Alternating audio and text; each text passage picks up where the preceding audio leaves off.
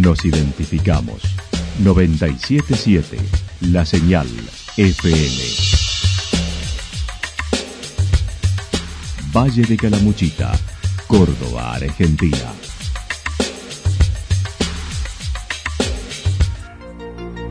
El más completo resumen de las noticias de la región, encontralos todos los días a las 12 y 30, a las 16 y a las 22 horas. Panorama de noticias. Por la 977, la señal FM nos identifica también con las noticias.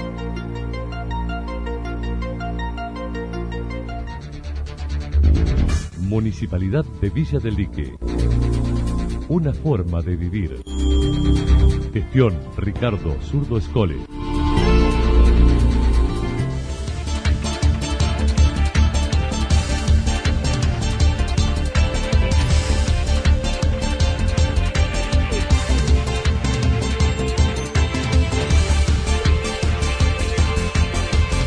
A esta hora hacemos un repaso por la información regional a través de los títulos. Preocupación del sector turístico ante la suspensión del fin de semana largo de mayo.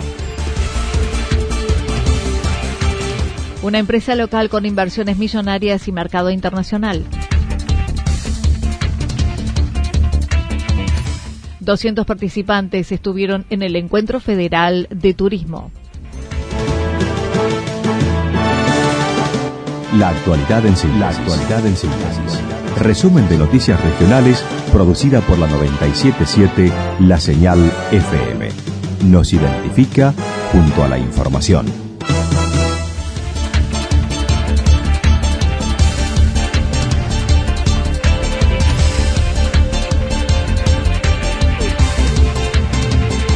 Preocupación en el sector turístico ante la suspensión del fin de semana largo de mayo.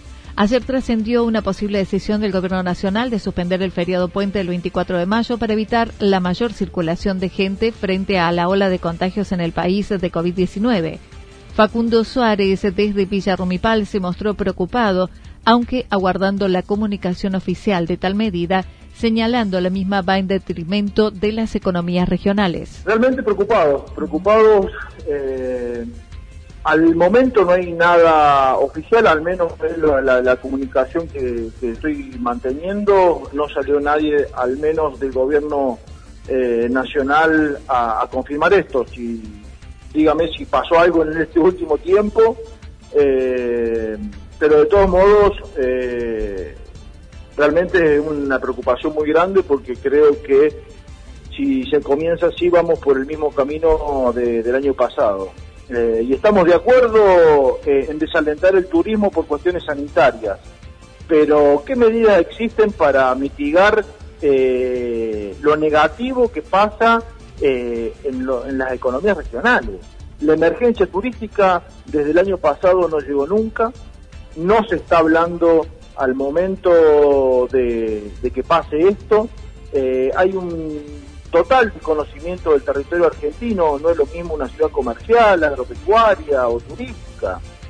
Brindó datos de lo sucedido en la temporada de verano en Villarrumipal, donde el 17% del total de contagiados fueron turistas durante los tres meses de diciembre, enero y febrero.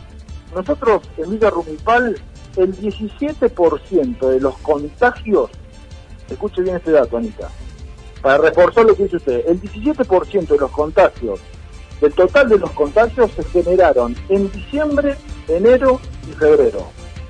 De un pueblo de 5.000 habitantes a transformarse en una ciudad de 20, 25.000 habitantes, tuvimos solamente el 17% del total de los contagiados al momento. Los otros días tuvimos un encuentro de la Red Federal de Turismo, donde eh, eh, disertando la ciudad de Salta, Puerto Iguazú, Puerto Madrid, bueno, y lo mismo lo mismo. Yo creo que esto, vuelvo a decir, es desconocimiento del territorio argentino.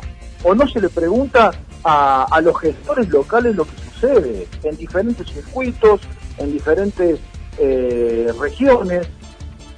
Además, manifestó no se determinaron nuevas medidas para los trabajadores del sector turístico que ve afectado su ingreso, a pesar de la buena temporada atravesada. No hay ninguna medida de contención al trabajador del turismo. ¿Qué hacemos con los guías? ¿Qué hacemos con las agencias de viaje? ¿Qué hacemos con la hotelería no categorizada? En este momento, en este momento, eh, desde ayer hasta el día 15, eh, está construyendo, se está desarrollando el CITA, eh, el Congreso Internacional del Turismo Argentino. Hoy por hoy, todos los disertantes de ayer y lo que están diciendo hoy no tienen nada que ver con la realidad.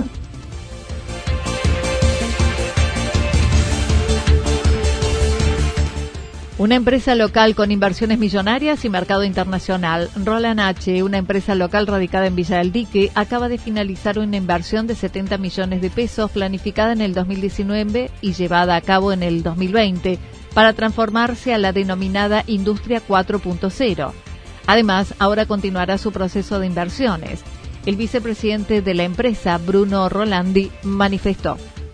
proyecto de inversión que planteamos en 2019 eh, tiene como objetivo eh, mutar a Roland H a la industria 4.0. Eso, la industria 4.0 es significa es como una viene del término de la cuarta revolución industrial sería eh, en donde las empresas buscan ser eficientes a través de, de, sus procesos productivos, de sus procesos comunicativos, informativos. Y bueno, nosotros ahora dimos ya el año pasado, en 2020, eh, y finalizando ahora los primeros meses del 2021, terminamos una primera etapa que es plenamente de, automatización del proceso primario de, fabricación de nuestros productos. que bueno, que eso contempla todo lo que es eh, la manipulación y transformación de la chapa. Hemos incorporado tecnología de punta en lo que es para el corte, el plegado, la tornería, mecanizado y hasta un robot para esta optimización incorporaron un robot soldador, la línea de soldadura de las motocortadoras H001, el producto insignia de la empresa y único en el mundo, y un sector mecanizado para tal fin. Hay mercados exigentes como el que estamos presentes, como es México, donde tienen libre comercio con, con Estados Unidos. Imagínense que no pagan los aranceles que quizás pagamos nosotros acá. Y aún así nosotros estamos compitiendo. Si bien puede ser porque es un producto que es único en, el mundo, es un producto que se desarrolló eh, en la segunda generación, sería en, la de mis padres, y, bueno, es un producto que realmente hasta el día de hoy eh, sigue abriendo nuevos mercados.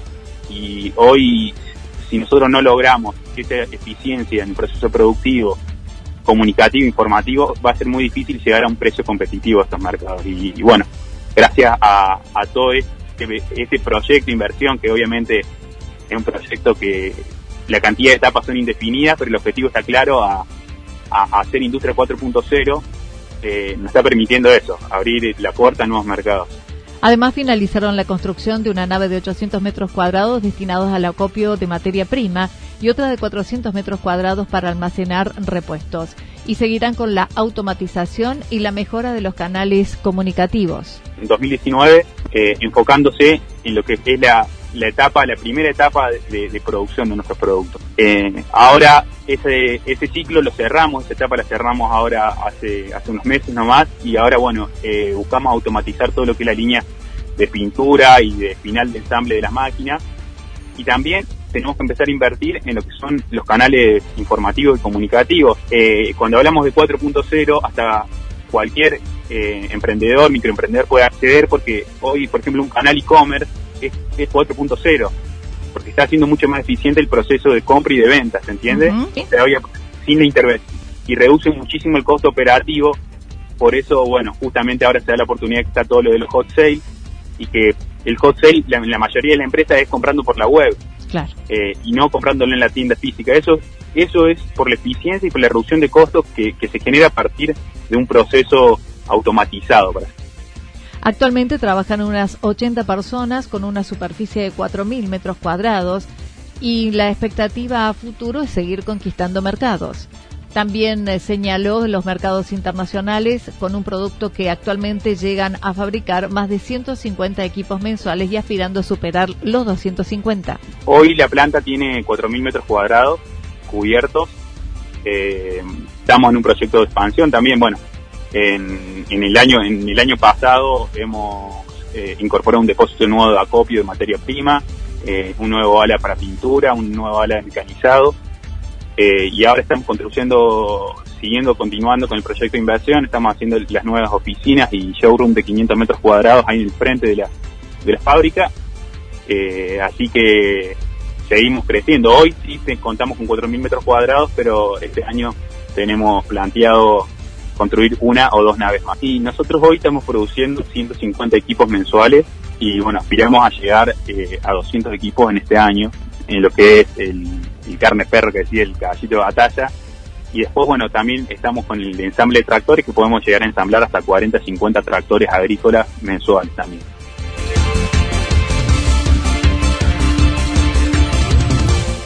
200 participantes estuvieron en el Encuentro Federal de Turismo. La semana pasada se llevó a cabo el Encuentro Federal de Turismo en su modalidad virtual y algo de presencialidad desde Villa de Merlo, San Luis. Facundo Suárez participó desde Villa Rumipal, destacando hubo 200 inscriptos. Y desde ya fue un enorme placer, más allá que si iba a ser presencial eh, en la ciudad de Merlo. Lógicamente por el DNU no se pudo hacer, se hizo de forma virtual. Y lo vuelvo a decir, eh, 200 fueron los inscriptos y, realmente con eh, mostrando lo que se hizo a lo largo de, toda esta pandemia, los resultados de la eh, de la temporada y, los resultados que usted lógicamente dijo que le ha consultado a otro sector de que el turismo en lo que fue el pico máximo de explosión eh, no tuvo eh, el paralelismo que tuvo con la, cantidad de, infectados.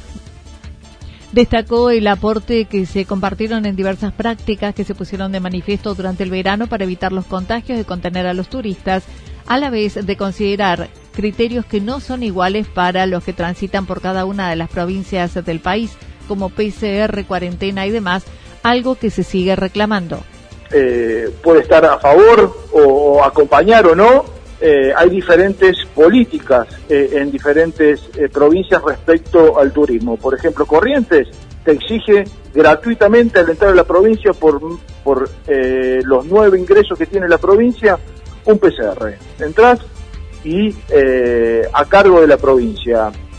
otras provincias cuando volvés a ingresar te hacen hacer una cuarentena. Entonces no hay, eh, no hay al día de la fecha, y si no lo hubo eh, en todo este tiempo, un consenso a, que tendría que haber sido dentro del, del Consejo Federal de Turismo, de tener las mismas posturas para no eh, volver loco a aquellos que quieren dar, hacer uso del ocio, del turismo, que lo puedan llevar adelante de la mejor forma.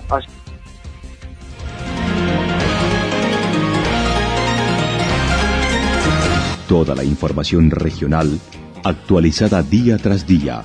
Usted puede repasarla durante toda la jornada en www.fm977.com.ar. La señal FM nos identifica también en Internet.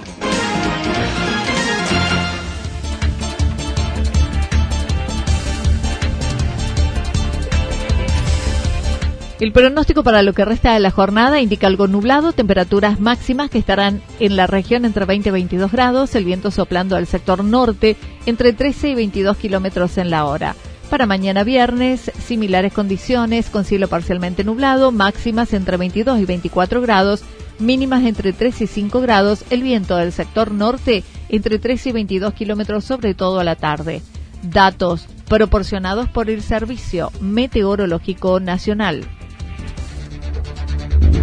Municipalidad de Villa del Lique. Una forma de vivir. Gestión Ricardo Zurdo Escole.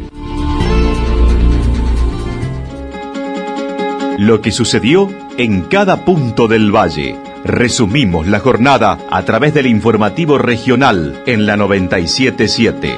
977 La Señal FM.